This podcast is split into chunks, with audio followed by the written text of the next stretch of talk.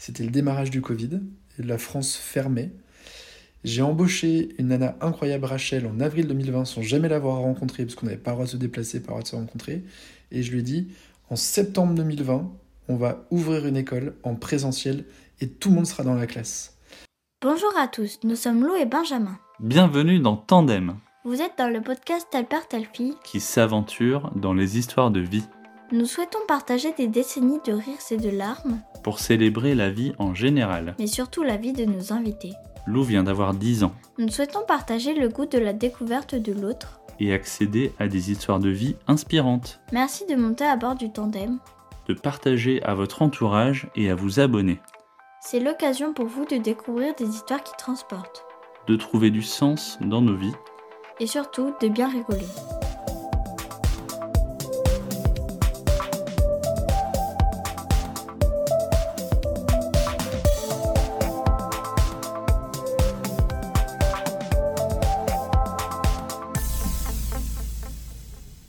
Nouvel enregistrement lancé. Il faudra couper le début, mais si tu veux, on fait un clap. Clap. Bienvenue dans l'épisode numéro 22 de Tandem. Nous sommes le 10 janvier 2024 en compagnie de Sylvain. Nous allons nous aventurer dans la vie à mille à l'heure de notre serial entrepreneur préféré et en profiter pour en savoir plus sur la pédagogie. Montez à bord du tandem, c'est parti pour un moment plein d'énergie à l'image de notre invité. Bonjour Sylvain, comment vas-tu? Bonjour à toi, comment vas-tu? Merci pour l'invitation, c'est trop cool. Euh, Peux-tu te présenter s'il te plaît? Ouh là là, on a combien de temps? Waouh, bah, c'est toi qui vas faire le temps, Sylvain. Tu nous as mis une deadline. euh. Euh, donc je m'appelle Sylvain, j'ai 41 ans, j'ai créé ma première entreprise il y a 20 ans. Oui, j'ai oublié de dire, je suis papa de deux jeunes filles. Quelque chose que je dis rarement. Euh, j'ai créé ma première cité il y a 20 ans de bijoux pour cheveux. J'ai bien dit cheveux et non chevaux. Euh, pourquoi les cheveux, j'en sais rien. Moi, je vois pas les couleurs en plus et je vais pas trop chez le coiffeur. Mais c'est une folle aventure euh, qui a duré 6 ans, qui s'est terminée par des procès et des dettes par une liquidation au tribunal de commerce, donc un échec entrepreneurial, mais j'ai appris plein de choses, je regrette rien, c'est ça qui m'a permis, j'ai eu la chance de pas trop mal échouer, et c'est ce qui m'a permis de rebondir euh, vers d'autres aventures, d'autres passions, notamment une qui était née pendant cette première expérience entrepreneuriale, qui était la pédagogie, l'enseignement, la transmission. Parce que j'étais donc étudiant moi, en parallèle de cette boîte, ou ou plutôt j'étais étudiant avant tout et j'ai créé une boîte. Donc je suivais mes cours comme je pouvais, au mieux, en étant un étudiant très chiant. Parce que déjà, j'ai toujours été très chiant comme étudiant. Ah merde, on a dit pas de gros mots, pardon. Si, justement. On, Ah, dans, ok. dans Tandem, on dit tous les gros mots qu'on veut. Zéro censure, zéro coupe. cool. Euh, j'ai jamais été un, un étudiant euh, idéal, on va dire. Je sais pas. Enfin, en tout cas, j'ai toujours posé plein de questions. Parce que euh, quand ça m'intéresse, j'ai toujours envie de creuser, d'aller plus loin, de comprendre, d'interroger, de questionner, de titiller. Ce qui m'a valu quelques problèmes à l'école parfois. Et ça ne s'est pas amélioré avec l'âge. Donc je choisissais même des cours qui étaient en lien avec ce que je vivais dans mon entreprise. Et il n'y a pas beaucoup de cours qui me plaisaient. Je les trouvais très déconnectés de, ce que, de l'expérience que je ressentais et de ce que je vivais au quotidien. Sauf un cours, j'ai trouvé assez génial, qui était euh, analyse et diagnostic de projets entrepreneuriaux. Donc en gros, c'est de comprendre euh, sur le papier comment fonctionne une boîte et si elle a des chances de marcher ou pas. Et j'ai trouvé ce cours très intéressant, mais améliorable, comme toujours. Moi, je vois toujours la petite bête hein, dans tout ce, que, ce qui passe. Et donc, je suis allé voir le prof à la fin, j'avais genre 23 ans, et je lui ai dit Ouais, Il est vraiment cool ton cours, mais je pense qu'on peut faire en- encore mieux. J'avais écrit 2-3 pages de, propositions, d'idées. Et ce prof incroyable, Régis, plutôt que de me dire Sylvain, ta gueule, t'as 23 ans, euh, finis tes études, on en reparle dans, dans 5 ans. Il m'a dit Bah, ok, euh, non, je trouve ça vraiment intéressant ce que tu proposes, est-ce que tu peux m'expliquer, blablabla. Bon, bah, tu m'as convaincu, prochain semestre, c'est toi qui gères le cours. Et je me suis retrouvé prof devant mes copains à 23 ans alors que je n'étais pas diplômé. Et, et je suis un prof affreux en plus, j'adore mettre des 6 et des 20. Euh, j'ai pas beaucoup de 12 en fait. C'est soit t'as réussi, soit t'as raté, mais c'est pas moyen. J'aime pas du tout les profs qui mettent des notes moyennes. Je trouve que ça n'a pas de sens. Et donc je me suis mis à... J'étais affreux parce qu'à cause de moi, il y a des étudiants qui ont dû revenir un semestre à l'école, alors que c'était des copains de promo, enfin, ça ça avait aucun sens. Quand ils ont découvert, 4 ans après, que j'étais diplômé en même, temps qu'eux, ils m'ont dit mais, mais, what the fuck? Qu'est-ce que tu fais là? Mais en fait, j'ai vraiment là où je me suis éclaté. Euh, ça, plus un autre copain qui m'a embarqué dans un projet fou qui était d'écrire une bande dessinée pour les collégiens. Et lui, son rêve avant 30 ans, c'est d'écrire une BD. Euh, et avant 25 ans, un bouquin, donc je crois qu'il l'a fait. Avant 30 ans, on a fait la BD ensemble. Et euh, après, c'était quoi son projet après Je sais plus. Je sais pas s'il a atteint. Guillaume. Et je lui dis non, mais j'ai autre chose à foutre, mec. J'ai une boîte, j'ai une vie, j'ai j'ai du boulot déjà, ça suffit. Et il m'a montré une première planche que j'ai trouvée trop cool. Un peu style manga, personnage sympa. Et on gardait ce principe de la BD est là pour prendre du plaisir à lire. Et à côté, il y a des explications. On fait pas des bulles énormes avec 10 lignes dans la bulle pour mettre plein d'explications chiantes qui font que t'as pas envie de lire la BD. La BD reste cool, qui raconte une histoire de création d'entreprise par des jeunes collégiens. Et à côté, plein d'explications pour ceux qui veulent aller plus loin. Et donc, on a monté ce projet. euh, et c'est ces deux briques-là, en fait, le fait que je donne des cours, que je me mette à écrire des BD, puis des bouquins, puis que j'essaie de partager des idées sur comment mieux former, qui a mené à la création de SIDO, une agence de conseil en pédagogie. Et on essaie d'aider les entreprises ou les écoles à créer des formations passionnantes et efficaces, parce que c'est cool qu'on s'amuse en formation, mais il faut aussi que ça marche à la fin, que les gens aient retenu, appris, et qu'ils soient capables de mettre en place ce qu'ils ont appris. Voilà un peu le début de parcours. Après, c'est passé plein de Tu, choses, tu plein vois, Lou, d'autres ce qui est génial avec les entrepreneurs, c'est que tu leur dis de, de se présenter, ils te racontent toute leur vie d'entrepreneur. Là, tu vois, on peut, on peut laisser tourner le micro. C'est de clair, c'est parti pour une heure, t'as raison. Mais t'inquiète pas, Sylvain, on va te cuisiner. On t'a préparé une petite trame d'interview aux petits oignons. Mais du coup, voilà, ça, c'est Sido, c'est la base. Après, j'ai fait d'autres choses, d'autres erreurs aussi, d'autres plantages, parce que bah, c'est jamais assez bien, c'est ambitieux. Et on va faire des sauts rapides pour arriver à il y a 4 ans, où euh, quand j'ai écrit le business plan de Sido, donc le plan d'affaires, enfin les- ce que tu veux faire, et ce que tu présentes à ton banquier pour lui expliquer ce que tu veux faire, moi c'était trois pages, c'était très simple. Et dedans, il y avait mon rêve serait d'un jour créer l'école dans laquelle moi j'aurais aimé apprendre. Et comme je te dis, j'étais un étudiant un peu chiant, donc il fallait que... j'étais très exigeant pour cette école. Et il y a 4 ans, euh, j'ai eu un pépin euh, professionnel, quelque chose qui s'est mal passé, et je suis revenu euh, vers mes premières amours, SIDO, donc la pédagogie, en ayant l'envie de créer une école. Et donc c'est comme ça qu'est né le Bahut, une idée folle que j'ai eue en mars 2020, et je sais pas si tu te souviens, c'était il y a 3 ans, c'était le démarrage du Covid, et la France fermait. J'ai embauché une nana incroyable, Rachel, en avril 2020, sans jamais l'avoir rencontrée, parce qu'on n'avait pas le droit de se déplacer, pas le droit de se rencontrer. Et je lui ai dit, en septembre 2020, on va ouvrir une école en présentiel et tout le monde sera dans la classe. Je n'avais pas de locaux, je n'avais pas de programme, j'avais pas d'étudiants, j'avais pas d'employeurs, j'avais pas de financement. Et surtout, j'étais même pas sûr qu'on ait le droit d'avoir une classe en septembre 2020, parce qu'en avril, on était encore fermé. Voilà le défi un peu fou que je me suis lancé. Et c'est ce qui a fait le Bahut, qui est donc une école qui forme des, adu- des adultes en reconversion au métier de concepteur e-learning, pour simplifier les choses. Donc des gens qui vont créer des formations en ligne pour que les gens apprennent. Et euh, avec des, plein de principes, quand même, euh, on, ne recrute que sur, les, que sur le talent, on va dire, pour utiliser un, un buzzword. Euh, donc sur des gens qui ont la tête bien faite, qui sont curieux, qui sont agiles, qui ont de plein de choses, mais pas sur les diplômes, pas sur l'âge, pas sur le parcours, pas sur les problèmes qu'ils ont pu avoir. Et on leur garantit un premier job, on les aide à trouver un premier employeur pour qu'ils se fassent euh, le- leurs armes sur le marché et qu'on leur fasse confiance une première fois. Et après, à eux de vivre leur vie professionnelle. Mais au moins qu'ils aient une première chance de se lancer. Euh, et avec des cours, bah, du coup, très pratiques, très dans le concret, toujours pour des assos. Et là, par exemple, on a une promo qui est en cours. Et ils travaillent cette semaine pour créer des, donc des contenus e-learning pour apprendre à jouer aux échecs pour une association qui forme au chess boxing. Tu connais? Le chess boxing? Ça te parle? Non. Ouais. C'est un sport qui a été inventé par Inki Bilal dans une bande dessinée, donc tu vois, ça fait en plus des rebonds par rapport à mon histoire d'avant, qui est, le- qui est le fait de jouer aux échecs, puis de faire un combat de boxe, puis de jouer aux échecs, puis de faire un combat de boxe.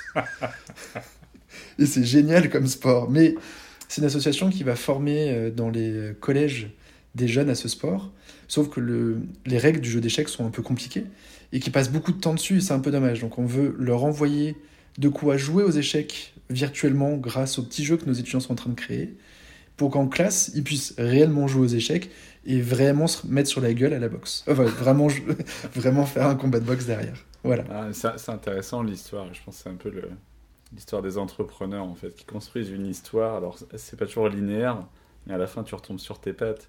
C'est-à-dire que j'entends le, personnage un peu atypique, avec des convictions fortes, euh, dans un système qui lui correspond pas complètement de- d'enseignement, passionné par la pédagogie, qui va finir in fine après avoir fait euh, de la pédagogie par euh, l'illustration, euh, monter différents business, créer lui-même une école, mais pas une école pour juste former des gens, une école pour former des gens qui eux-mêmes vont être des pédagogues. Tout Donc c'est l'es- l'espèce de revanche. euh. Allez, Lou, vas-y. Peux-tu nous dire les trois moments les plus forts de ta vie? Un qui a été très fort, c'est la première fois où j'ai vu une jeune femme porter mes bijoux pour cheveux dans le métro, place Bellecour à Lyon. Euh, C'était ni ma copine ni ma maman. Et pour la première fois, je voyais quelqu'un pour de vrai qui avait acheté mes, mes, bijoux, pas mes, mes trucs là, trucs bizarres, et qui les portait fièrement. Alors, j'ai voulu la remercier, donc je lui ai couru un peu après pour lui dire merci. Elle a pris peur, elle a couru encore plus vite, donc j'ai pas pu lui dire merci. Mais ça a été un jour très fort pour moi, parce que euh, je me dis, ça y est, en fait, mon truc il marche, ça y est, des gens portent mes bijoux. Euh, Deuxième moment fort. Bon, euh, si, 24 février 2011. Euh, J'ai eu la chance d'avoir une vidéo que j'avais produite, réalisée en une du journal Le Monde, qui est pour moi le journal le plus intéressant, sérieux et le plus lu en France, et qui est pour moi la grande, grande référence, et c'était un rêve de gosse. J'avais donc euh, pas 30 ans encore, et à pas 30 ans, euh, mon travail était en une du journal Le Monde. Ça, c'est le deuxième. Et le troisième, euh, on va rester en pro parce que je suis, je suis timide sur le côté perso. Euh, c'est le. Euh, J'ai pas le jour de la rentrée, je dirais le 15 septembre 2020. Ma première promo le bahut. Où en fait, il faut quand même savoir que j'ai lancé ce projet. J'étais pas en grande forme mentale. J'étais pas bien. Je venais de me faire virer de ma boîte d'avant par mes investisseurs. J'avais perdu toute confiance en moi.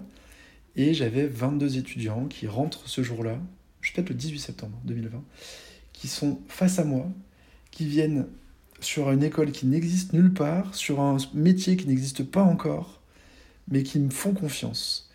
Et je les ai accueillis, et après je me suis caché, pleuré un peu, parce que ça m'a beaucoup touché que ces gens que je trouvais brillants euh, me fassent confiance au point de venir dans mon école.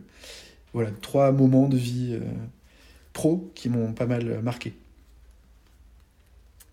Euh, Peux-tu nous parler de ton enfance, s'il te plaît? De mon enfance? C'est ça la question? Oh. Qu'est-ce que tu veux savoir comme enfance? Bah, un peu tout. Tout. Euh, J'étais ce qu'on appelle un petit gros, donc pas très à l'aise dans mon corps, euh, dispensé de sport, asthmatique, mais très bon élève, très curieux, plus à l'aise avec les adultes qu'avec les enfants. Donc pas très aimé à l'école. Euh, J'ai pas de, de grands souvenirs, je faisais plutôt taper dessus à la récré, c'était pas très marrant. Mais euh, bon élève parce que passionné bien accompagné par mes parents sur ce sujet d'ailleurs quand même, qui m'ont bien aidé. Mais un peu en décalage parce que j'avais envie de plus, d'aller plus loin, je questionnais beaucoup, donc j'étais chiant en fait. Je me rends compte aujourd'hui que c'est parfois énervant des élèves qui te posent tout le temps des questions et même s'ils ont envie de savoir, bah, laisse de la place aux autres. Effectivement, je ne devais pas laisser beaucoup de place aux autres. Donc je me suis construit aussi avec des projets à côté. Euh, très vite, j'ai lancé des, plein de projets pour, euh, pour apprendre, pour vivre, pour euh, m'éclater. Et euh, dans le lot, il y a quoi? Il y a. j'avais lancé. Mais être dans, des. J'avais lancé la plus grosse soirée organisée par des prépas. Enfin, ça paraît stupide aujourd'hui, mais on avait fait venir 1200 personnes dans une boîte de nuit dans le nord de Paris, où j'avais trouvé des sponsors, loué la salle qui coûtait un fric hallucinant à l'époque, trouvé les fournisseurs, vendu les places. Et on a eu des problèmes, euh, les videurs n'étaient pas assez nombreux. On je me suis fait gazer moi-même par les videurs. Enfin. La directrice de mon école s'est fait gazer par les videurs. Enfin, je, te jure, euh, je te raconte pas le bordel. Mais appris plein de choses. Euh, pas mal voyagé mais pour apprendre l'anglais. Mais comme pareil, je suis toujours, j'aime bien optimiser les choses. Je voulais apprendre l'anglais au soleil, donc je suis allé apprendre l'anglais à Malte, euh, où ils parlent plutôt anglais, sauf qu'ils viennent avec un accent un peu fort. Et je me souviens, euh, qu'est-ce que, là, j'ai il fallait que je travaille. Mon papa m'avait payé mon billet d'avion, il m'a dit sur place, tu te débrouilles. Donc euh, le but, c'est que j'aille trouver un boulot, mais que je puisse euh, le week-end, profiter de la mer et des balades. Et, euh, et la directrice d'un restaurant qui me demande combien de temps tu restes. Tu restes. Et je réponds three months. What? Three months. Et là, je lui montre avec les doigts le chiffre 3, months. Ah, three months Parce que là-bas, en fait, le TH, on le prononce te et le R, on le roule. Mais moi, je m'y suis fait, en fait. C'était super bien. Il prononçait tout. Et le problème, c'est quand je suis revenu en deuxième année de prépa avec cet accent, je me suis fait défoncer par ma prof d'anglais qui m'a dit Mais d'où tu viens? De quoi Quelle langue tu parles? C'est pas du tout la bonne. Mais j'avais énormément appris et pas mal appris sur la vie là-bas aussi parce que je me suis rendu compte de la chance qu'on avait d'être français. Euh, Malte ne pas, faisait pas partie de l'Union européenne à l'époque et c'était un peu une terre d'immigration de pays pas européens. Et notamment dans l'eau, il y avait des gens qui étaient ultra diplômés, mais qui dans leur pays gagnaient pas d'argent, donc ils se retrouvaient à bosser en restauration, euh, en cuisine ou en salle, pour joindre les deux bouts, pour s'en sortir, pour essayer d'immigrer ailleurs. Mais moi, en fait, j'y allais pour apprendre l'anglais. Et c'est une chance incroyable. Moi, j'étais en vacances là-bas. Ok, je bossais comme eux. Mais moi, c'était pour le fun. Eux, c'était pour survivre. Et c'est là aussi j'ai découvert qu'on n'avait pas tous la même chance, qu'on n'avait pas tous des passeports qui me permettaient d'aller où on voulait. Euh, mon... Celui qui m'a tout appris dans la cuisine, il était serbe. Et la Serbie faisait, pas, enfin, fait toujours pas partie de l'Europe. Il avait fui la guerre. Euh, il était parti bosser en Italie parce qu'il était, enfin, il était chef. Il s'était fait expulser d'Italie. Donc, il était parti à Malte. Il faisait deux jobs tous les jours, deux fois 7 heures, deux fois 8 heures de travail par jour. Juste pour euh, se payer un petit appart en location et mettre des sous de côté pour pouvoir rentrer chez lui et s'acheter un petit appart en arrivant. Et pire que ça, à l'époque, pour l'anecdote, moi qui m'avait beaucoup marqué, on n'était pas payé en fonction de notre expérience ou des missions qu'on faisait, mais en fonction de notre nationalité. Et en top, bah, c'était les Maltais. Et en deux, les Italiens et les Français, parce qu'on avait une réputation d'être des bons cuisiniers. En trois, le reste de l'Europe. Et en quatre, les Libyens, enfin les Nord-Africains. Et donc j'étais plus payé que le mec qui m'a formé. Alors que je savais rien faire. J'avais 18 ans, j'étais un gamin. Je faisais les choses bien, hein, j'étais à fond. Mais j'ai trouvé ça tellement injuste que mon pote soit moins payé que moi de l'heure, alors que sans lui, la cuisine ne tournait pas. Donc ça m'a beaucoup appris, en tout cas ça m'a beaucoup interrogé, m'a beaucoup marqué, pour qu'après, quand moi j'ai créé mes entreprises, j'essaye de lutter contre ces injustices, de trouver d'autres moyens de rémunération, d'autres façons de travailler avec les gens, euh, un peu plus de transparence dans les salaires, un peu plus de partage du résultat de l'entreprise, et surtout d'avoir des payes à la mission et non pas euh, à l'âge, au diplôme ou euh, à celui qui négocie bien. Parce que parfois dans les boîtes, c'est comme ça. Si tu négocies plus, bah, tu auras plus. Alors tu fais le même travail que ton collègue qui ose pas négocier. Et ça, je trouve ça profondément injuste. Voilà. Plein d'expériences qui m'ont fait grandir euh, enfant. On sent, Sylvain, que la méritocratie, la justice, euh, je, crois que c'est un truc qui, qui t'anime, quoi. Et donner la chance. Ouais, j'aime bien. Et après, j'aime bien les responsabilités aussi, parce que mon sport, quand même, étant petit gros, j'ai trouvé un sport où j'étais pas mauvais. Et que j'adore. Les fléchettes. Non, pire. Euh, non, parce que je suis un peu casse-cou aussi, donc, et un peu bête. Euh, et j'ai pas trop peur. J'étais gardien de handball. Ouf. Donc, je sais, pas, si, tu connais un peu le handball, mais gardien de handball, c'est en général vraiment des gens qui sont très courageux. Ou un peu bête, oui. c'est très, une très jolie façon de le dire, très courageux mais euh, un gardien de handball peut faire gagner ou perdre son équipe. T'as beau avoir une super défense, une super attaque, si le gardien est une passoire. Il n'y a pas d'action décisive pour un gardien. C'est ça. De... Et, et c'est ça que j'adorais. Euh, c'est de me dire, en fait, il y a une partie du match qui tient sur mes épaules et je vais pas lâcher mes copains. Et pour autant, je suis pas dans le collectif avec eux. Je suis pas, je me fais pas la page, je cherche pas l'action de but. Moi, ce que je veux, c'est rentrer dans la, tête, dans la tête de l'adversaire et quand il me voit sortir sur lui, qu'il ait presque peur et qu'il tire au-dessus. Ou qu'il me tire dessus, mais ça veut dire qu'il a raté son tir. Et, et, et j'étais vraiment euh, mais complètement taré. Et j'adorais ça.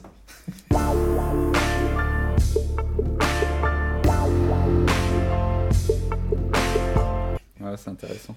Donc Sylvain, en général, après l'intro de Lou, c'est un peu le, le, moment où je rentre dans l'interview. Et je donne un peu de contexte. Donc, on s'est connus euh, dans les années 2009-2010. Moi, je crée une petite boîte à l'époque et toi, tu étais déjà une figure de l'entrepreneuriat euh, lyonnais. Et, euh, et on s'était revus, je crois, il y a 5-6 ans, je t'avais sollicité pour, pour un événement client, un laboratoire pharmaceutique. Et tu avais fait un talk un peu d'anthologie sur ton histoire, mais je pense un pitch que tu maîtrises parfaitement, mais surtout qui dénotait beaucoup. Et ça, ça leur avait beaucoup plu. Je pense avec ton franc-parler, euh, ton côté très direct, très, très transparent. J'avais adoré. Et euh, donc là, moi, je trouvais hyper chouette, tu vois, de pouvoir euh, passer un moment avec toi pour mieux comprendre un peu cette histoire, puis creuser un peu, tu vois, ce qu'il y a derrière. Et en général, j'aime bien commencer par qu'est-ce qui t'anime en fait, c'est quoi tes passions, à part se prendre des ballons de hand dans la gueule. tu, fais, tu faisais du tri, je crois, hein. on en avait parlé un petit peu, du triathlon, il me semble. Ouais, mais j'ai fait ça tard parce que je suis resté quand même petit gros dans l'âme jusqu'à mes 33 ans, même si j'ai minci entre temps, mais après j'ai grossi fortement plus tard et je faisais 97,4 euh, kg sur ma balance le jour de mes 33 ans, ou 98, je sais plus. Enfin, proche, très très proche du quintal, des 100 kg.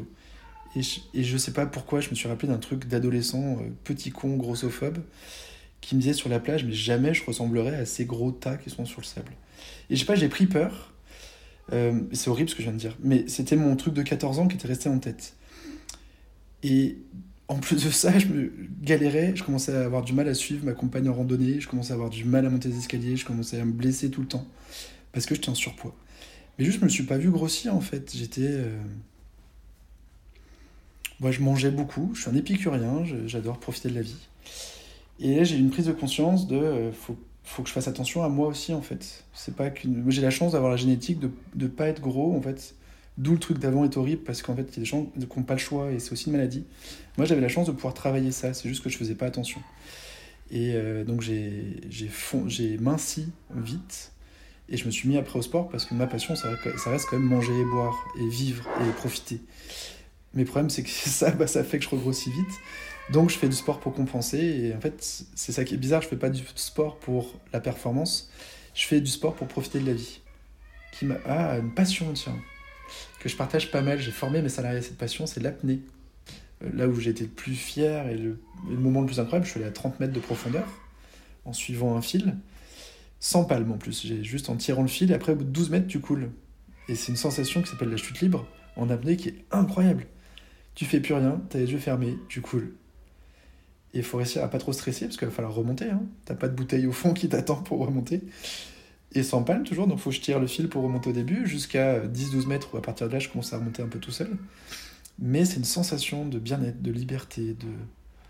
T'es tout léger, t'as mal nulle part, t'as juste mal un peu à la tête, dans le sens où c'est ta tête qui fait craquer, et que tu arrêtes ton apnée, c'est parce que ta tête te dit là tu vas mourir. Alors qu'en fait t'en es encore loin, qu'il faut réussir à, repousser ce truc-là sans le dépasser évidemment, parce que tu peux faire des accidents quand même. Donc toujours bien encadré et tout, mais c'est un sport que je trouve euh, passionnant et qui te permet de d'être poisson parmi les poissons. T'es pas spectateur comme en bouteille où je trouve que t'es bah, es quand même au milieu des poissons, mais bah, je sais pas, il y a un truc différent. Là, l'apnée, t'es un poisson.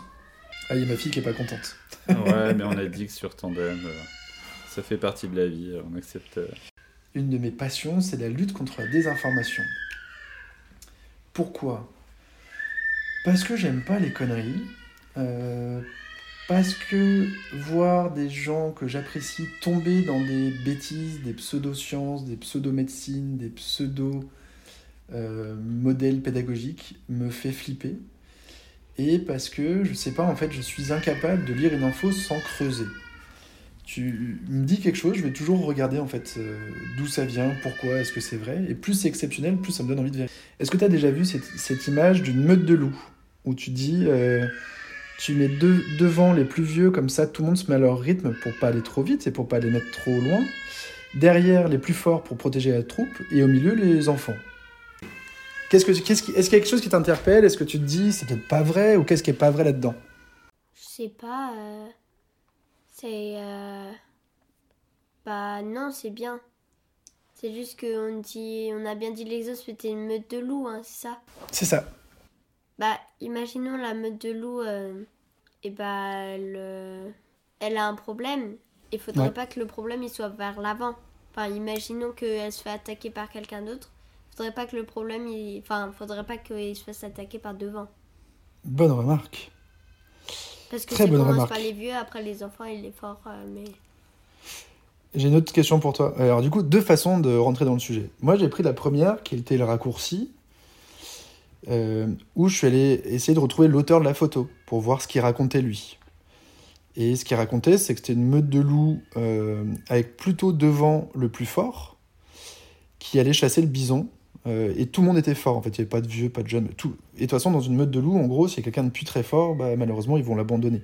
Ils peuvent pas nourrir quelqu'un de plus faible. C'est la dure loi de la nature. Et donc, lui dit c'est pas du tout ce que j'ai photographié. J'ai photographié, voire même, d'ailleurs, c'est plusieurs meutes de loups qui se sont associées pour chasser le bison. C'est même pas une seule meute. Bon, ça, c'est la version de l'auteur. Mais j'ai un copain qui m'a, adoré sa version, il me dit, mais déjà, pourquoi il se ferait attaquer par l'arrière? Et pourquoi pas par le côté ou par devant? Même remarque que toi. Pourquoi? Et Mais en fait, c'est qui le prédateur du loup? Qui c'est qui va attaquer le loup? Pas plutôt l'humain. Oui, mais du coup, pas par derrière, en fait. Tu vas le tirer à la carabine d'où que tu sois, donc on s'en fout de mettre l'effort derrière, ça n'a pas de sens. Et aussi, pourquoi, si la neige est dure pour traverser la neige, pourquoi tu mets les plus faibles devant? Parce que c'est eux qui font le plus d'efforts pour traverser la neige. Après, une fois que le chemin est fait, bah, c'est plus facile. Donc ça n'a aucun sens de mettre les plus faibles devant. Et donc lui, par la, logique, dit, mais en fait, c'est complètement con ce qui est raconté derrière cette histoire. Et j'adore cette façon de penser, de dire, ok, l'histoire me plaît, je trouve ça joli de se dire qu'on met les vieux devant pour aller à leur rythme, pour pas machin. Mais en fait, là, dans l'image, c'est stupide. Et c'est être capable de lutter contre son émotionnel qui va t'embarquer dans l'histoire. Tu vois, ah, elle est trop cool, j'aime bien. Mais en fait, rationnellement, est-ce que c'est vrai? Et ça, moi, j'adore aller vérifier si rationnellement c'est vrai.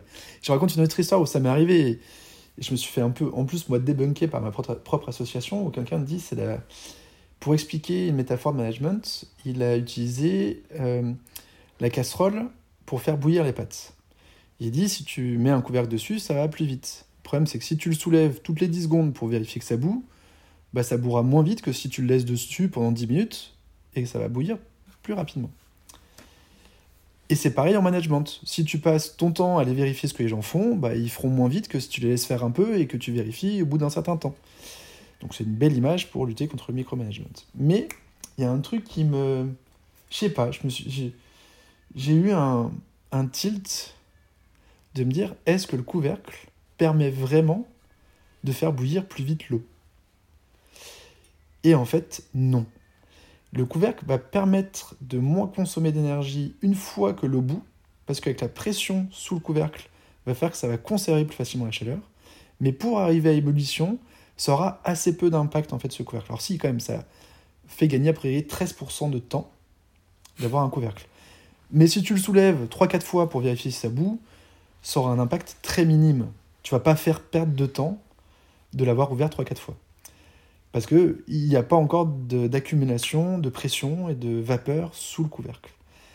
Donc en fait l'image n'est pas bonne. Parce que tu- ça, c'est pas grave si tu soulèves le couvercle.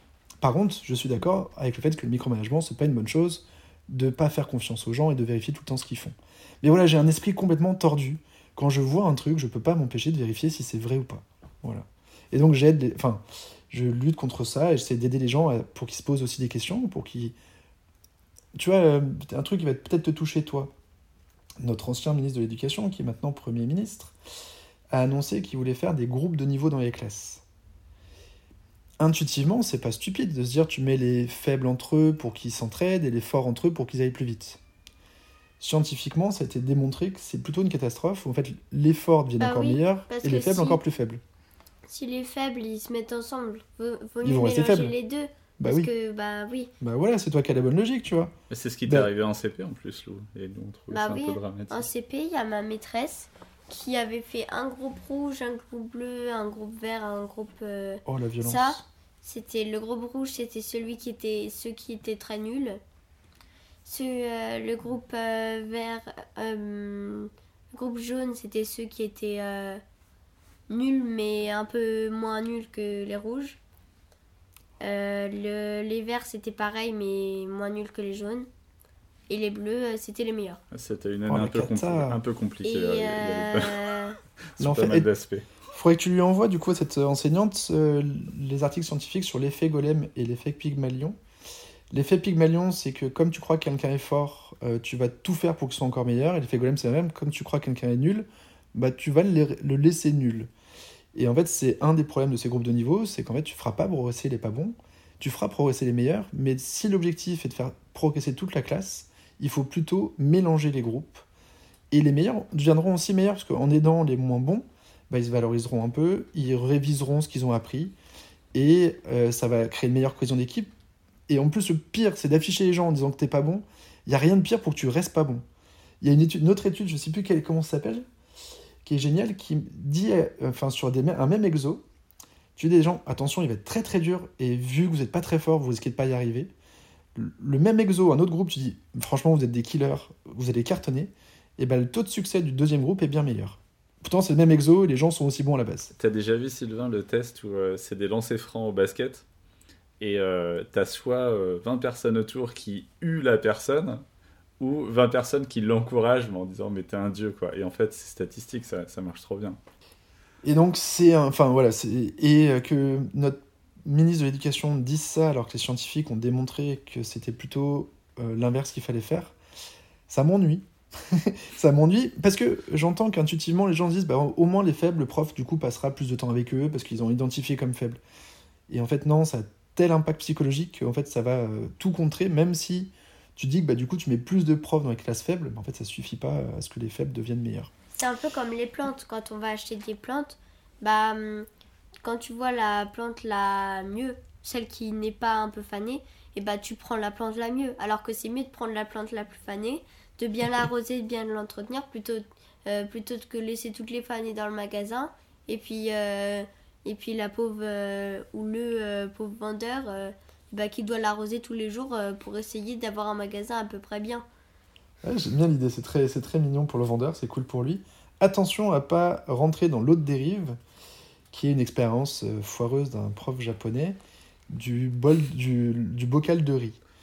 Et il a expliqué qu'il a mis un boca- du riz dans un bocal, et le même riz dans un autre bocal, et un bocal, l'insulte tous les matins, et l'autre bocal, il le félicite tous les matins. Et au bout de trois jours, au bout de cinq jours, le bocal qu'il insulte moisit, pendant que l'autre ne moisit pas. Et donc il a appelé ça le pouvoir de l'intention. Et en fait, son expérience n'a jamais été reproduite. C'est qu'il y avait probablement un des deux bocaux qui était sale, euh, qui avait déjà la moisissure dedans, qui fait que ça a moisi, que c'est euh, le hasard et le pas de bol. Mais tu n'as pas d'impact sur euh, le riz, qui est en plus quelque chose d'inanimé. Donc attention à pas aller trop loin dans cette intention et dans cette bienveillance qui marche sur l'humain. Mais il faut aussi trouver la limite, parce qu'il y a des gens qui ont besoin de change un peu plus. Enfin, faut adapter au maximum. En tout cas, sur ce truc du, du ministre de l'Éducation, j'ai triste que euh, bah, on suive une intuition un peu démagogique, parce que tout le monde se dit bah, les nuls on les laisse entre eux et les bons on va les faire avancer plus vite, pour faire monter le score PISA. Alors si on veut vraiment le faire monter, en fait, il faut plutôt euh, euh, créer des, des classes très hétérogènes et donner la chance à tout le monde et de rappeler aux gens qui peuvent y arriver, de surtout pas dire aux filles les maths c'est pas pour les filles ou l'informatique c'est pas pour les filles parce que c'est une catastrophe. C'est ça qui fait qu'il n'y a pas d'ingénieurs, beaucoup moins d'ingénieurs en France, ingénieurs eux, que dans d'autres pays, où en fait les maths et les sciences, euh, bah, c'est pas euh, plus compliqué pour les uns que pour les autres. Tu cette thématique, elle s'applique aussi sur les classes à double niveau. Je sais pas si t'as déjà entendu. Il y a des parents qui se disent Oh là là, moi j'ai un grand, il va être tiré par le bas par les petits. Et apparemment, justement, les grands développent une certaine pédagogie. Et euh, c'est ce que je dis toujours à Lou, tu vois, quand elle révise une leçon, je lui dis euh, C'est quoi On va faire une partie où t'es l'élève et une partie où t'es la maîtresse. Et euh, du coup, essaye de regarder ce qui est important. Fais toi-même l'interro. Et après, tu t'évalueras toi-même, tu vois. Et l'idée de se positionner en tant que maîtresse, je trouve ça intéressant aussi, tu vois.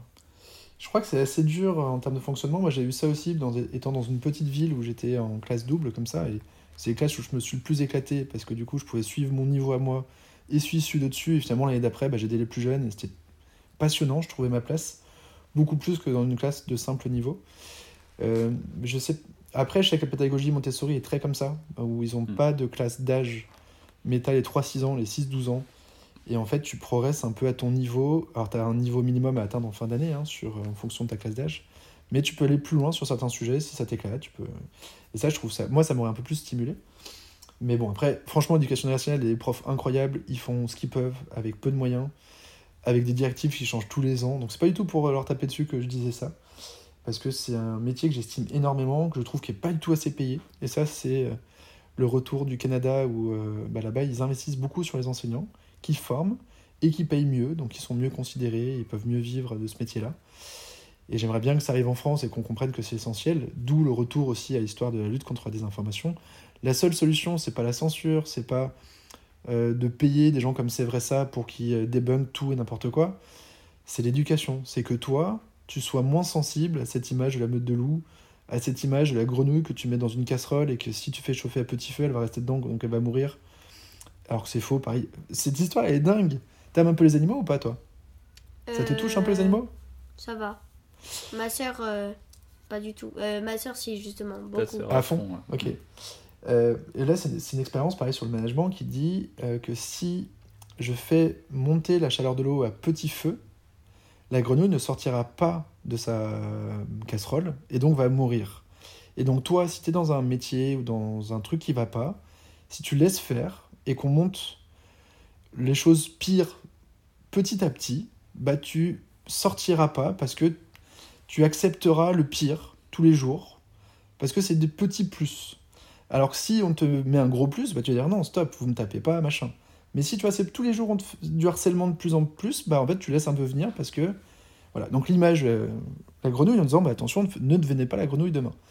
Sauf que du coup il y a plein de scientifiques qui ont essayé de reproduire ça et qui n'ont jamais réussi. La grenouille si elle peut se barrer, elle se barre dès le début. Elle n'a pas du tout envie de se renfermer. C'est pas du tout son milieu naturel. Et le seul moyen que la grenouille sorte pas, bah, c'est de mettre une casserole trop haute où elle n'arrive pas à sortir la, casserole. Que tu mettes chaud ou pas chaud. Donc ça ne marche pas avec cette grenouille. Donc arrêtez de tuer des grenouilles pour vérifier si cette expérience est vraie ou pas. Elle est fausse. Point. Mais voilà. Non, mais c'est intéressant. Tu je pense que les, les- les métaphores et les images, euh, je pense qu'elles peuvent avoir des vertus euh, pédagogiques et des vertus symboliques. Tu vois, même si elles n'ont pas une valeur rationnelle euh, complètement assise. Et après, il faut à chacun de garder son esprit critique, tu vois. Mais euh, je trouve que ça a quand même une, une vertu, tu vois, d'impacter, de faire voir, peut-être de regarder le monde cer- d'un certain angle. Mais le piège, effectivement, c'est de le prendre pour acquis et de rester enfermé dans ses carcans. Quoi. Ouais, mais je préfère quand c'est clairement faux. La fable du lièvre et de la tortue, je vais pas te dire que c'est pas possible que Ouais, la tortue est plus vive que le, que le lièvre, parce que tu sais que c'est pas possible. Sur un, j'ai- j'aime pas la tromperie, j'aime pas le truc où on te fait croire ouais. que, Mm. alors qu'en fait c'est juste pas ça qui se passe. Mais après, euh, effectivement, il y a un sujet sur la métaphore, et c'est notamment ce que mon association m'a débunké en disant Sylvain, ça a été annoncé que c'est une métaphore, une métaphore n'a pas à être débunkée. Euh, Tu crois plus au Père Noël? Tu crois toujours au Père Noël? Euh, Ah, la dit- boulette Non, non, pas du tout. Depuis il il- ils m'ont demandé est-ce que, est que tu passes ton temps à dire que le Père Noël n'existe pas? Parce qu'il n'existe pas. Tout le monde sait que c'est une métaphore, que c'est une légende, qui est là pour faire plaisir aux enfants, pour les faire grandir et qu'un jour ils comprendront qu'il n'y a pas de Père Noël. Et ils ont raison. Donc oui, il faut que j'arrête de me battre contre tout et n'importe quoi, t'as raison.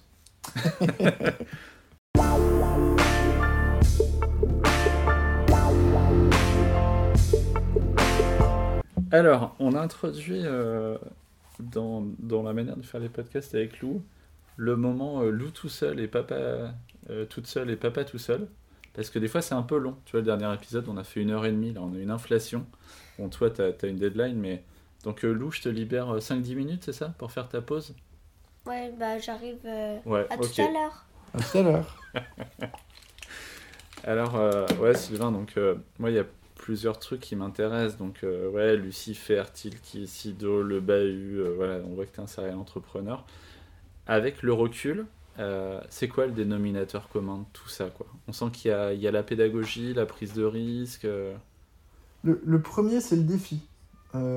Lucifer, mes profs m'ont dit ça marche, dit ça marchera jamais, mes parents n'y croyaient pas trop non plus. Et moins on y croyait, plus ça me donne envie de le faire. Pareil pour l'école, pareil pour Tilki. Tilki, côté startup international, travailler avec des devs. Euh, Le vrai défi au départ, c'est travailler avec des devs. On m'avait dit, les devs, tu voir, c'est des gens bizarres, ils parlent pas comme tout le monde, ils- on les comprend pas, ils sont dans leur coin. Et je voulais être avec des devs, en fait, pour voir comment ils fonctionnaient. Au contraire, moi, je me suis éclaté avec eux, parce que les choses sont claires, simples, carrées, cadrées. Et finalement, y a, je suis plus à l'aise à communiquer avec un dev parfois qu'avec un autre collègue, parce que c'est des modes de communication qui me vont mieux. Mais je voulais tester ça, donc c'était euh, ce côté-là qui me plaisait. Et le bahut, bah, c'était un peu la folie de dire euh, est-ce que je peux créer une école de zéro et, est-ce que ça peut marcher? Est-ce que ça peut intéresser du monde? Est-ce que je peux placer mes étudiants dans une entreprise? Est-ce qu'ils vont se plaire dans cette formation? Voilà, donc c'est avant tout le défi. Euh, après, oui, final, enfin, mais ça suffit pas en fait le défi, c'est ce que j'ai appris avec Lucifer ou avec Tilki. C'est que si c'est que le défi euh, intellectuel, quand il y aura des grosses difficultés, s'il n'y a pas un moteur profond, Mm. euh, je risque de pas trouver le ressort ou de pas les avoir intuitivement non plus parce que Lucifer, comme je l'ai dit, je ne connaissais rien au monde de la coiffure, je vois même pas les couleurs, je suis daltonien profond, euh, limite aveugle de certaines couleurs.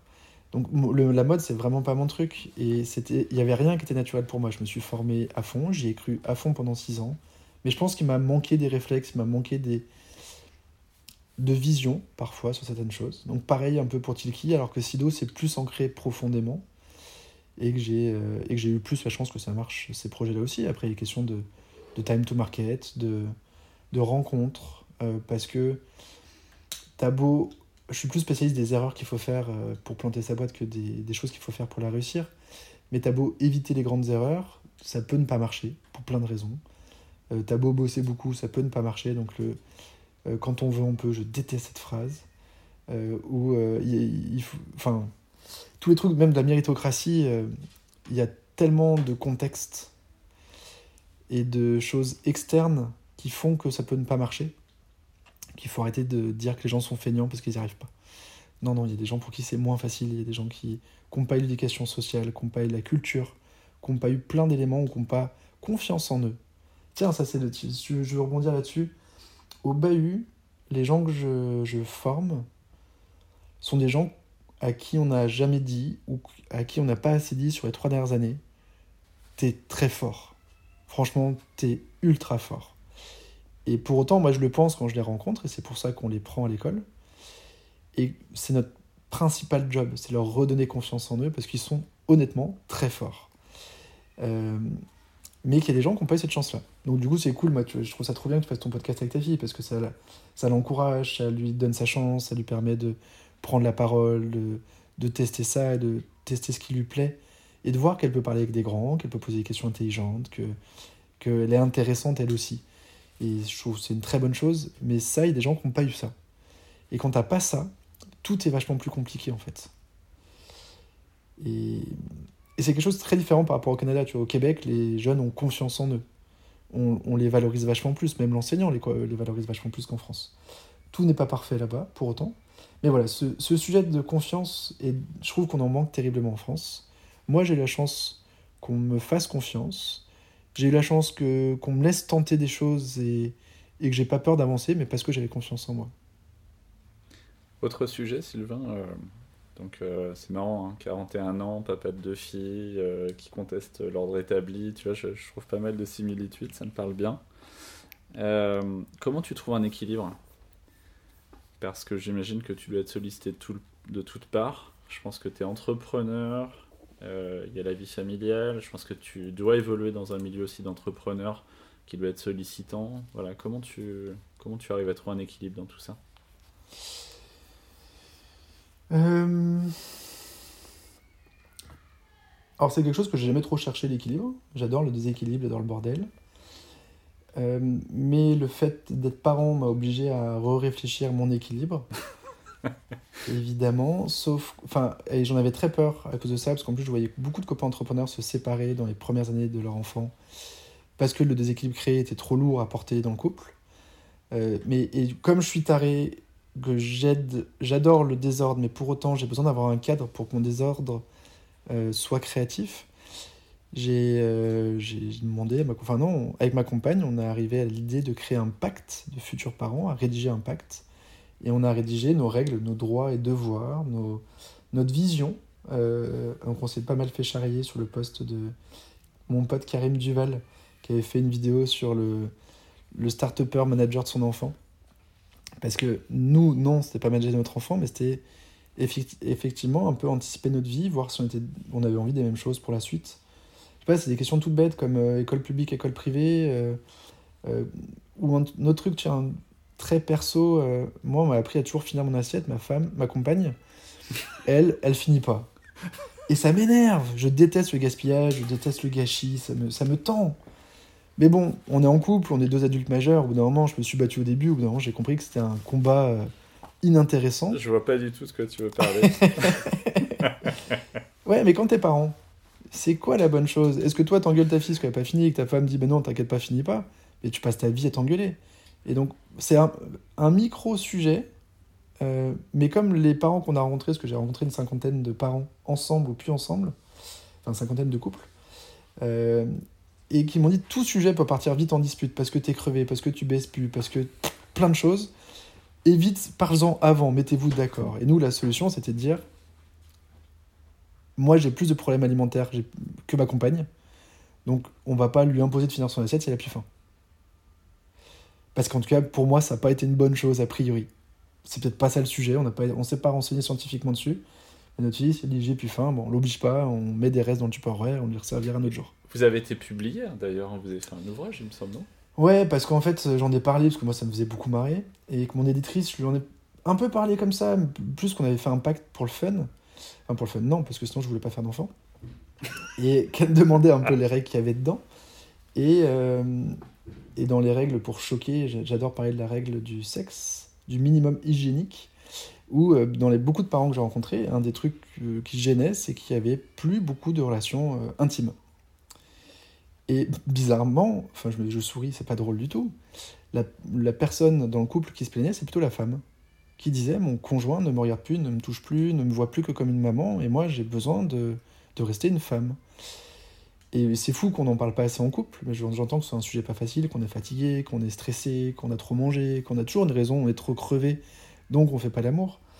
Mais on, bah voilà, nous on s'est dit avec ma compagne, c'est quoi Enfin, ça reste une fondation de notre couple, ça on est convaincu d'avoir des relations intimes, d'avoir des relations où on est proche.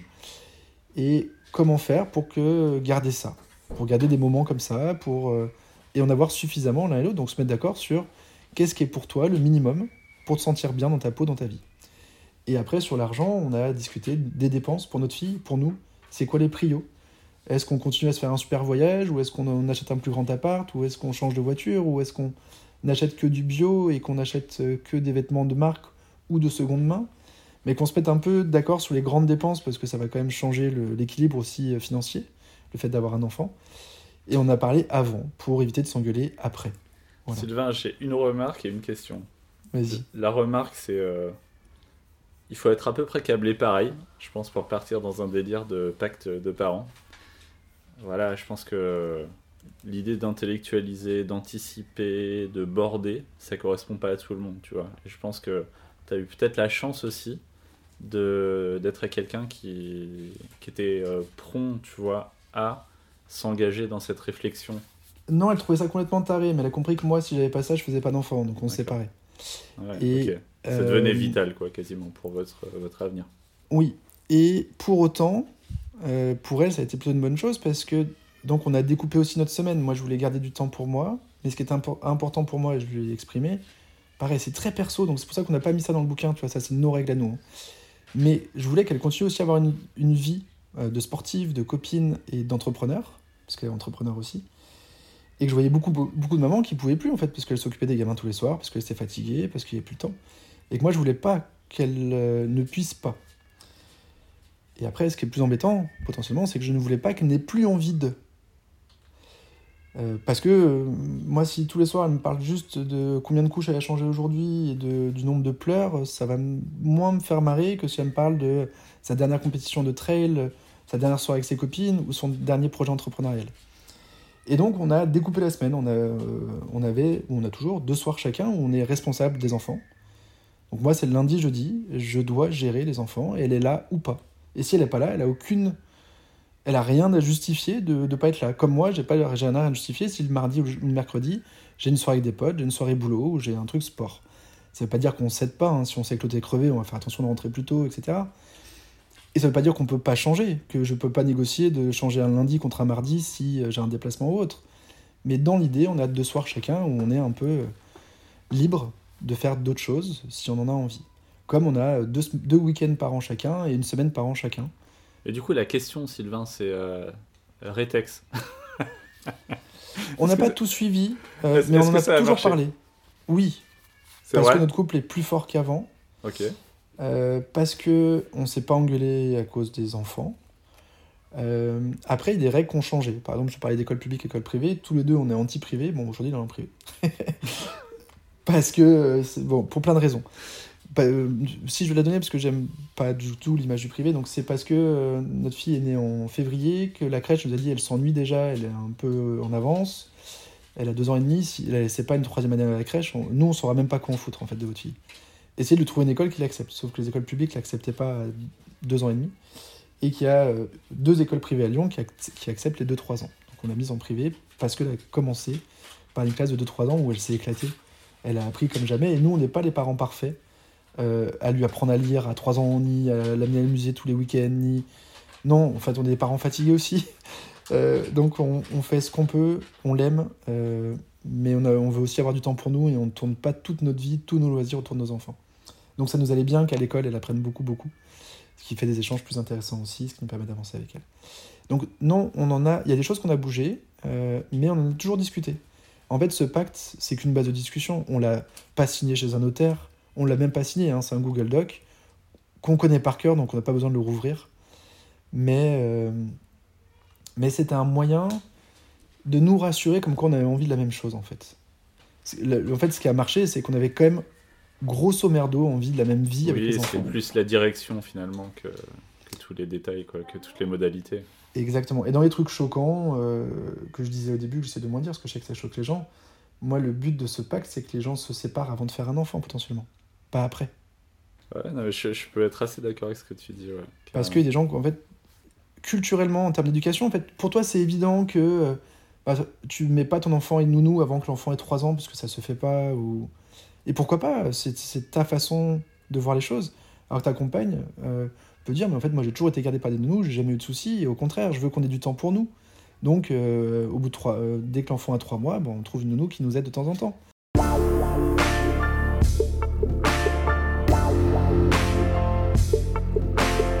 Mais attends, toi, l'entrepreneur, t'as pas envie de faire euh, une app de rencontre euh, qui soit basée sur le, le pacte euh, pour maximiser la probabilité que ça J'ai marche des copains entrepreneurs qui ont euh, modélisé un peu ça, mais plus sur le.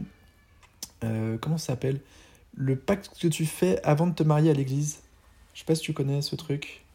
Enfin, ouais, et qui est un- mais qui est pas pour enfants, mais qui est plus pour. Est-ce qu'on a la même vision? Est-ce qu'on a envie des Mhm. mêmes choses à 20 ans? Est-ce qu'on voit la même façon de travailler euh, L'argent, les relations de couple? Et, quand, tu m'avais raconté ça, j'avais trouvé ça assez génial. Je ne savais pas que ça existait. Moi, je suis euh, non baptisé, laïque et tout, donc euh, j'ai jamais été euh, dans ce monde-là. Mais j'ai trouvé la démarche très intéressante. Et on m'a dit qu'elle était très intéressante. Donc, et ça, ça existe. Il y a des copains qui ont créé une application pour se poser un peu toutes ces questions en couple et pour voir si on a à peu près envie de la même chose. Euh, et que c'est pas juste un crush de là, c'est incroyable ensemble, mais en fait, on voit bien que la vie derrière, on l'imagine pas ensemble parce qu'on n'a pas du tout envie de- des mêmes choses. J'aime bien ton côté un peu pragmatique. Tu vois, moi, pareil, je suis pas baptisé, euh, extrêmement laïque, etc.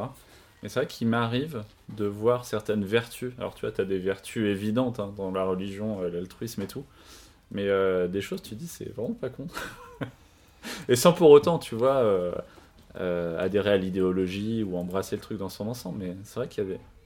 C'est intéressant. Euh, t'as encore un petit quart d'heure, euh, Sylvain C'est bon? Ouais, finalement, Ouais. j'ai récupéré ma fille tout à l'heure, pas de soucis. Ok, ok. Euh, avant que Lou nous rejoigne, euh, une question que j'adore, c'est euh, quels sont tes rêves? Euh, bah, mon prochain rêve, très concrètement, c'est de repartir dans 2-3 ans, un an à l'étranger pour euh, de découvrir encore notre culture, notre façon d'apprendre, notre façon de travailler, de vivre avec les gens. J'ai fait ça, j'ai eu la chance de faire ça un an au Québec et dans le rêve prochain, ce serait soit Islande, soit Danemark. Euh, parce que ça nous a fait beaucoup de bien en famille, je trouve ça passionnant pour les enfants, pour nous, euh, en tant qu'entrepreneurs et en tant qu'humains. Donc voilà, ça c'est le prochain rêve. Top. Et après, plein d'écoles euh, pour former des adultes en reconversion parce que, euh, je répète, j'ai la chance d'avoir confiance en moi et de me dire que je suis capable de rebondir quoi qu'il se passe, bien que j'ai pas une grosse estime de moi-même. Je différencie estime et confiance. Mais euh, voilà, je j'ai pas peur de rebondir. Euh, pour autant, il y a des gens qui ont été mal orientés au collège, d'autres gens qui sont partis sur des métiers qui sont en train de disparaître, d'autres encore tout simplement qui se font chier dans leur métier et qui ont besoin de changer. Et on ne peut pas demander aux gens d'aller refaire un bac plus 5 en partant de zéro euh, pour changer de métier. Il y a plein de métiers qu'on peut apprendre euh, en 3-12 mois. Et, mais par, ton- par contre, il faut un accompagnement assez fort, il faut justement redonner confiance en eux et les aider à trouver un premier job. Parce qu'en France, on ne fait pas trop confiance à des gens qui n'ont pas le super diplôme ou qui n'ont pas le super parcours linéaire logique. Contrairement d'ailleurs au Québec où là, C'est vraiment sur preuve. euh, Là-bas, on te demande pas d'avoir le diplôme, on te demande ton portfolio, montre-moi que tu sais faire, et on essaye. Et donc j'ai envie que ça change, parce que les entreprises changent là-dessus, se rendent compte qu'en fait, que le, di- le diplôme, s'il a été obtenu il y a 15 ans, euh, il s'est passé beaucoup de choses, et si les gens ne sont pas mis à jour, ça vaut plus rien. Et en plus de ça, bah, il y a des gens qui arrivent sur le marché, euh, qui se sont formés en 12 mois et qui sont très très bons sur des sujets, parce que finalement, ils ont été une formation à la pointe dessus. Et je trouve qu'il faut plein d'écoles comme ça. Euh, pas seulement de euh, chacun se forme à ce qu'il veut quand il veut, mais aussi des écoles un peu exigeantes de non, en fait, ce métier, tu risques de pas t'y éclater, donc euh, trouve autre chose. Et je ne pourrais pas faire de toi quelqu'un qui sera épanoui au quotidien, qui sera très bon et qui s'éclatera. Nous, c'est notre approche. Je, je pense qu'on est à un moment de l'histoire euh, par rapport à la pédagogie et la formation qui est assez incroyable. Quoi. On sait que les, les cycles d'apprentissage se, se raccourcissent euh, drastiquement. J'avais entendu parler un des, des patrons de Renault Trucks qui disait Mais nous, maintenant, il faut qu'on embauche des gens qui savent apprendre vite et pas qui savent tout court. Parce que euh, sur un outil moyen ou un savoir-faire, le cycle avant il était de 3-4 ans, maintenant c'est 18 mois. Quoi. Je veux dire, Mm. Tous les 18 mois, dans tout domaine, tu as un nouvel outil, une nouvelle méthode. Euh, je pense qu'aussi euh, Internet euh, révolutionne pas mal le truc. hein. J'entends dire qu'au fin fond de l'Afrique, il y a des, des mecs qui suivent des cursus MBA euh, des grandes universités américaines.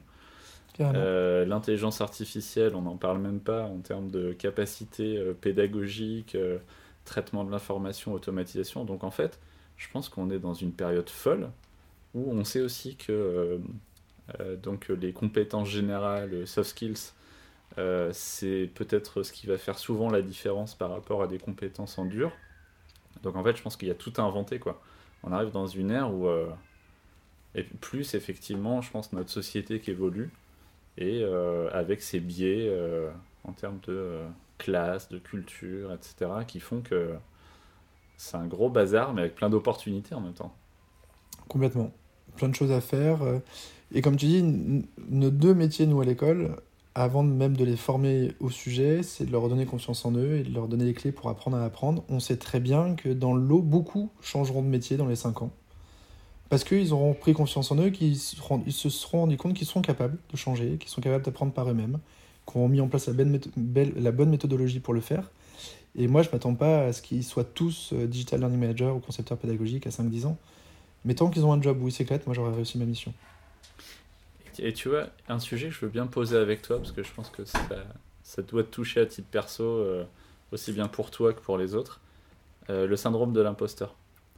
En fait, Ouais, y a du bullshit pour info. hein. Non, mais j'ai- en fait, pas non, mais j'ai quand même quand une question là-dessus, c'est... euh, je sais pas effectivement si- s'il y, a- s'il y a une assise euh, théorique forte sur ce truc-là, mais euh, moi je me pose quand même une question, c'est est-ce qu'on peut tout oser dans une carrière? Est-ce qu'on peut tout oser? Ouais.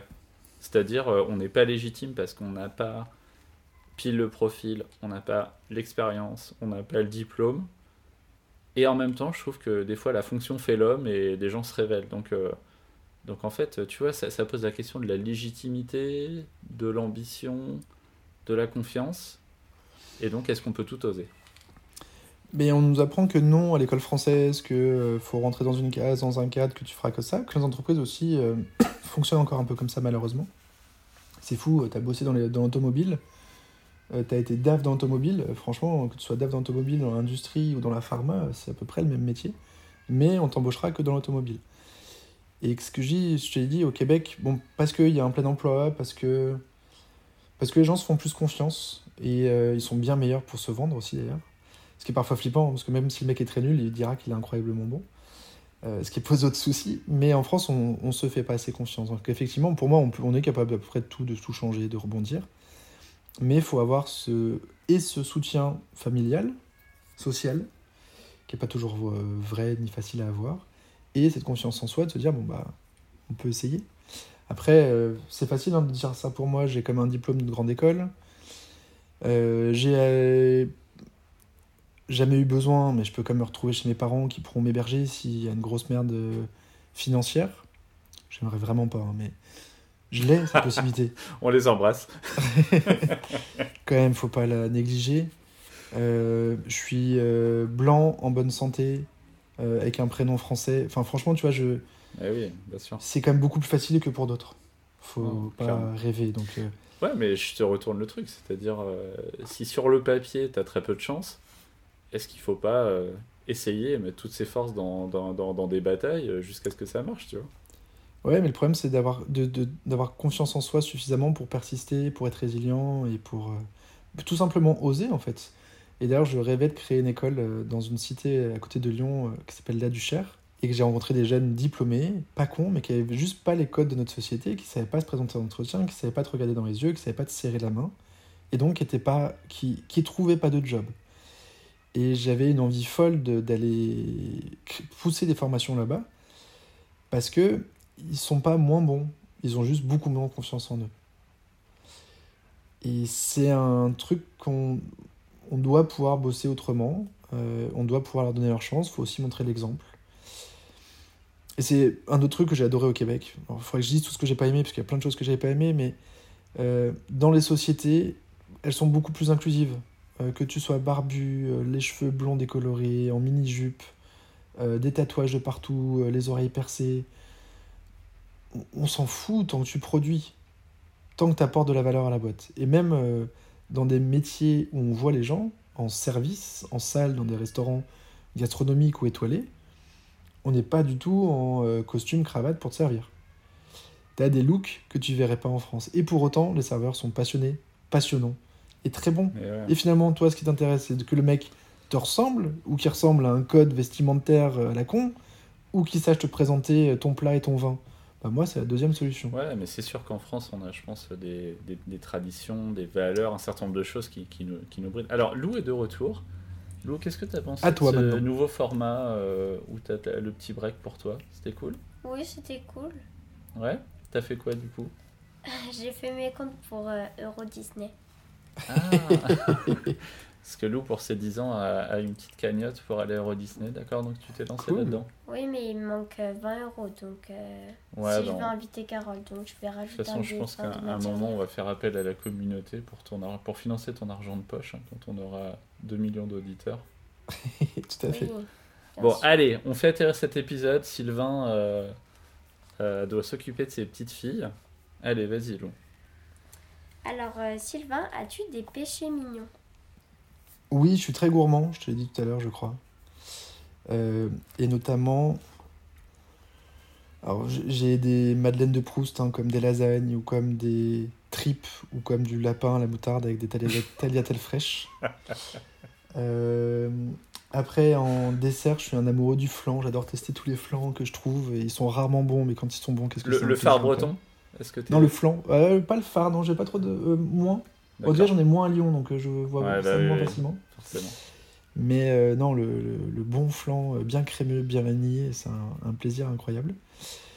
Euh, voilà, ça mes péchés mignons. Et monter des boîtes. tu peux pas t'en Ouais, ça, je peux pas m'en empêcher. Après, j'en ai pas tant que ça au final. J'ai tenté plein de choses, il y en a plein qui sont arrêtés même avant de monter la boîte. C'est que par contre, j'en parle euh, et que c'est un moyen de tester si ça peut plaire ou pas. Moi, je, je, je parle beaucoup, trop peut-être, mais dès que j'ai une idée, je la partage publiquement, ce qui va m'obliger à tenter d'aller un peu plus loin et ce qui va me permettre d'avoir plein de retours. Et parfois, je me rends compte qu'en fait, euh, bah, que ça paraissait cool comme idée sur le papier, mais qu'en fait, c'est complètement nul et que c'est mieux que de créer la boîte et de se planter un peu fort. Carrément. Bon, allez, on va tout doucement faire atterrir cet épisode. Si tu avais une baguette magique dans le monde dans lequel on vit, Sylvain, qu'est-ce que tu ferais? Pouah Alors normalement, c'est vrai que pour, pour les, les mamans, les jeunes mamans entrepreneuses, on leur dit euh, t'as crédit limité. Donc euh, toi, en tant que mâle blanc de 41 ans, euh, je- on va te donner juste un seul, un seul coup de baguette. Non, deux ou trois. Ouais, On pas allez, donner deux ou seul.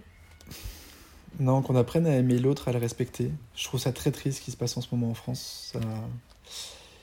Et euh, qu'on donne un peu plus- qu'on qu'on fasse un peu plus confiance à l'école et qu'on don- qu'on donne un peu plus de moyens à l'école. Pour moi, c'est euh, vous êtes toi, Lou, euh, la prochaine génération, celle qui doit vous, devez transformer le monde et le changer en bien. Euh, je trouve ça terrible que de plus en plus de jeunes assument voter pour des extrêmes xénophobes. Alors que moi, j'étais dans la rue à l'époque, pour quand il y a eu un deuxième tour terrible. Parce qu'on comprenait pas, qu'on avait des rêves en tant que jeunes, et que je trouve qu'aujourd'hui les, les jeunes ont parfois un peu moins de rêves, ou sont un peu plus blasés, ou... mais parce que la société est beaucoup plus dure, hein, je l'entends en fait, c'est pas eux à qui j'en veux. Mais je voudrais que vous ayez de nouveau des rêves, et que vous ayez les moyens de transformer le monde. Et que ça arrête que ce soit pas les vieux riches qui transforment le monde, j'en ai marre. Tu, tu sais la réflexion que je me suis fait, Sylvain? Je me suis dit, quand tu auras 85 ans et que tu, on va te poser, poser une prothèse de hanche, en fait, il est en deuxième section de maternelle, euh, le mec qui va te faire ça. De m'imaginer ce, ce truc-là, ça m'a trop fait délirer, tu vois. Parce qu'on dit toujours, ah, les jeunes, tu sais, ils sont plus bosseurs, c'est n'importe quoi ces générations. Mais en fait, le mec qui va te poser ta prothèse de hanche, il est en maternelle, mon gars. Que tu seras assisté par une IA qui l'aidera à faire ça bien Non, euh, non j'aimerais que, que vous preniez confiance en vous, que vous apportiez des idées. Je trouve que vous avez aussi des idéaux quand même sur l'environnement. Plus que nous qui sommes vieux, quoi, avons moins été éduqués là-dessus. Il faut... Là, il faut, qu'on fasse des changements drastiques. Et il faut qu'on arrête de regarder notre nombril parce que des- ça a des impacts terribles pour tout le monde. Pas que sur nous d'avoir chaud, en fait. Oui, on va avoir chaud en France, mais ça va déplacer des populations, donc ça va foutre le bordel. Il y a, des, enfin, il y a un bordel euh, global qui va arriver, je- qu'on touche à peine du doigt, euh, mais qui va être très compliqué. Euh, plus on s'y met tard, plus ça va être compliqué à traiter. Donc j'aimerais bien que toi tu te battes, Lou. Et je sais que vous le faites plus que nous, vous êtes plus formés que nous à ça, plus éduqués. L'école fait un bon boulot là-dessus. Euh, ma fille vient avec plein de réflexions incroyables. On a mis en place un compost grâce à elle, et c'est elle qui nous dit ce qu'on peut mettre dedans ou pas et tout. Enfin, c'est trop bien. Mais faites-le encore plus fort, euh, parce que vous avez beaucoup de pouvoir. Et vous, vous avez beaucoup de force par rapport à nous. Et plein de rêves. Et allez-y.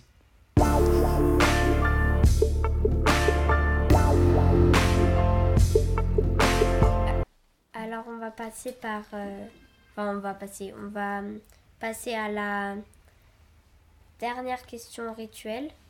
Ah ah. C'est... euh, Enfin, L'avant-dernière maintenant, parce que papa il ramène sa fraise sur l'ultime euh, question. Mais vas-y. euh, quel conseil... J'ai 10 ans et quel conseil peux-tu me donner? Bah, à part de vivre tes rêves, de, euh, de croire en toi et de te mettre aucune limite et, d'aimer ton papa et que ton papa il t'aime, euh, pas que tes parents, mais il n'y a que ton papa qui est là. Pas grand chose. Euh, T'es très forte, Lou. Bravo pour cette interview. Je trouve ça génial. Je trouve ça génial de faire ça à 10 ans. Donc, c'est une grande chance. Et euh, fonce, amuse-toi, prends les choses avec le sourire, euh, fais les choses avec passion. Et après, si parfois t'es fatigué et t'as pas envie, t'as le droit aussi. On n'est pas toujours bon tout le temps, on n'est pas toujours passionné tout le temps. On a le droit d'avoir des moments de mou. Faut aussi les accepter et accepter qu'on n'y arrive pas tout le temps. Moi j'ai un conseil à te donner, Lou. Si tu veux monter une boîte, t'appelles Sylvain. Il te dira ce qu'il faut pas faire. Il n'y a personne d'autre.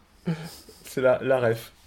Alors, donc euh, on, on atterrit euh, légèrement, mais on a twisté un peu la dernière question il n'y a pas longtemps. C'était est-ce que tu as un bon plan? Parce que tu vois, on publie en général le dimanche, donc euh, ça peut donner une idée sympa, tu sais, lire un truc, faire une activité.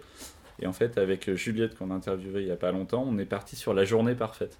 Donc t'imagines le dimanche, Sylvain, tu te lèves à, je sais pas, 8h un dimanche, il est 23h, t'es trop content de ton dimanche, mais ça a été, la partition parfaite, quoi. Qu'est-ce qui s'est passé? Alors, euh, parce que j'ai pas parlé de ce sujet, je vais bientôt monter une école qui va former au métier de l'intelligence artificielle, enfin de chef de projet en IA, et que j'ai découvert une appli que je trouve très cool, qui s'appelle Brickit. Et j'aurais bien fait une compétition de Lego avec ma fille. Et, cette- et cette application euh, sur téléphone te permet de prendre en photo tes Lego pour voir ce que tu peux faire avec. Et je trouve ça trop cool de de pas toujours avoir les notices, mais que ça te recrée une notice en live pour imaginer des super Lego et de pouvoir faire une compétition de Lego, de faire la voiture la plus rapide. Et j'ai fait ça contre ma fille et celle qui a gagné. Donc ça, ça fait partie des activités, mais essaye de nous dérouler, tu sais, ton, ton, ton dimanche parfait, quoi. Le truc où, tu sais, tu- il y a, il y a vraiment une succession de trucs et, tu- et là, t'es es, trop heureux de ta journée, quoi. On a commencé euh, avec les deux filles sur notre vélo, euh, se faire un petit déj euh, sur la place de la Croix-Rousse avec un chocolat chaud pour elle, un petit café pour moi, et une petite viennoiserie le matin. On a fait nos courses ensemble pour s'imaginer tous nos repas de notre semaine, parce que pour moi c'est vraiment un rituel super important, Mmh, le repas, je dit, ça. c'est très gourmand. Et donc on a choisi un peu ce qui nous plaisait pour cuisiner ensemble la semaine. On se fait notre repas de dimanche midi à la maison tous ensemble, euh, notre petite sieste tranquille pour tous reprendre des forces parce qu'on est tous fatigués. Et après, on part au parc de la Tête d'Or qui est juste en bas de la maison pour aller euh, faire du vélo, tous les trois. Et euh, parce que ma grande, elle commence à faire du vélo, elle s'éclate. Alors, idéalement avec la petite qui serait aussi capable de faire du vélo pour aller courir à côté. Et, Et j'ai un, j'ai un tips, qui me hein. pousse. J'ai un tips pour toi. Vas-y.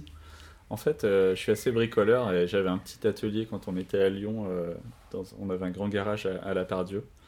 Et en fait, euh, j'avais euh, fixé, j'avais fixé à la potence des filles une, euh, un espèce de, de- de bout de bois courbé, tu vois, qui me permettait soit de, de courir en les tenant, ou Oh, voire même cool, de ça. faire du vélo. En fait, vu que c'est sur la potence et que ça va légèrement vers l'avant, tu peux assurer l'équilibre, mais aussi la direction. Ah, Et donc en fait, on... c'était excellent quoi. Je pouvais aller courir avec Lou qui était vraiment toute petite et je la tenais. Et après, quand elles ont grandi, on pouvait faire des balades en famille. Dans... Tu sais, au moment où tu es encore euh, limite sur l'équilibre, tu passes un carrefour et tu as quand même besoin un peu de gérer le truc, tu vois. Ah, cool. Faut que je Je, t'enverrai une photo ça. si tu veux. Avec plaisir. Bah, du coup, ce serait ça, tu vois, où je peux aller faire du... je peux aller courir pendant qu'elles font du vélo. Et après, on se fait une compète de Lego à la maison tous les, tous les trois. C'est très collectif, quoi, très très famille. hein. Il n'y a pas de. Le dimanche, oui. Euh, ah oui, le bah dimanche, oui. dimanche. ouais. Elles ont quel âge tes filles? Elles ont 18 mois et 6 ans. Mais elles sont géniales. Attends, 18 mois, ça fait un Un an an et et, demi. Et ouais. et demi. Elle est toute petite encore, mais elle est très rigolote. Et la grande est très cool. Et elle est très intéressante, passionnante. On... Après, c'est pas facile d'eux toujours, hein, mais, mais, mais j'aime beaucoup mes filles. Et après, on, a, on en a nos temps aussi, l'un et l'autre- les uns les autres. On s'accepte. Et, la grande, elle m'avait fait rire au Canada parce que il y a des moments, je suis en. J'ai trop d'infos, trop d'émotions aussi. hein, en tant que- en tant qu'adulte, ça peut arriver, donc j'essaie de le dire. Et dans ce cas-là, je m'isole dans un coin et on a la chance d'avoir de- des coins dans la maison pour s'isoler. Et, euh, dans ce cas-là, elle va voir maman, elle dit Là, papa, il est très fatigué, il faut le laisser tranquille. et j'adore ma fille qui accepte que parfois j'y arrive pas. Mais je lui explique hein, pourquoi j'y arrive pas. Mais donc, ça, c'est cool qu'elle m'ait accepté avec mes bizarreries aussi, mes filles. Et, et moi, je les accepte telles qu'elles sont, elles sont, elles sont trop fortes. Bon, bah Sylvain, en tout cas, un énorme merci. C'était vraiment chouette Merci à vous. de partager. Merci euh, Lou pour l'invitation. Qu'est-ce que tu as envie de lui dire à Sylvain?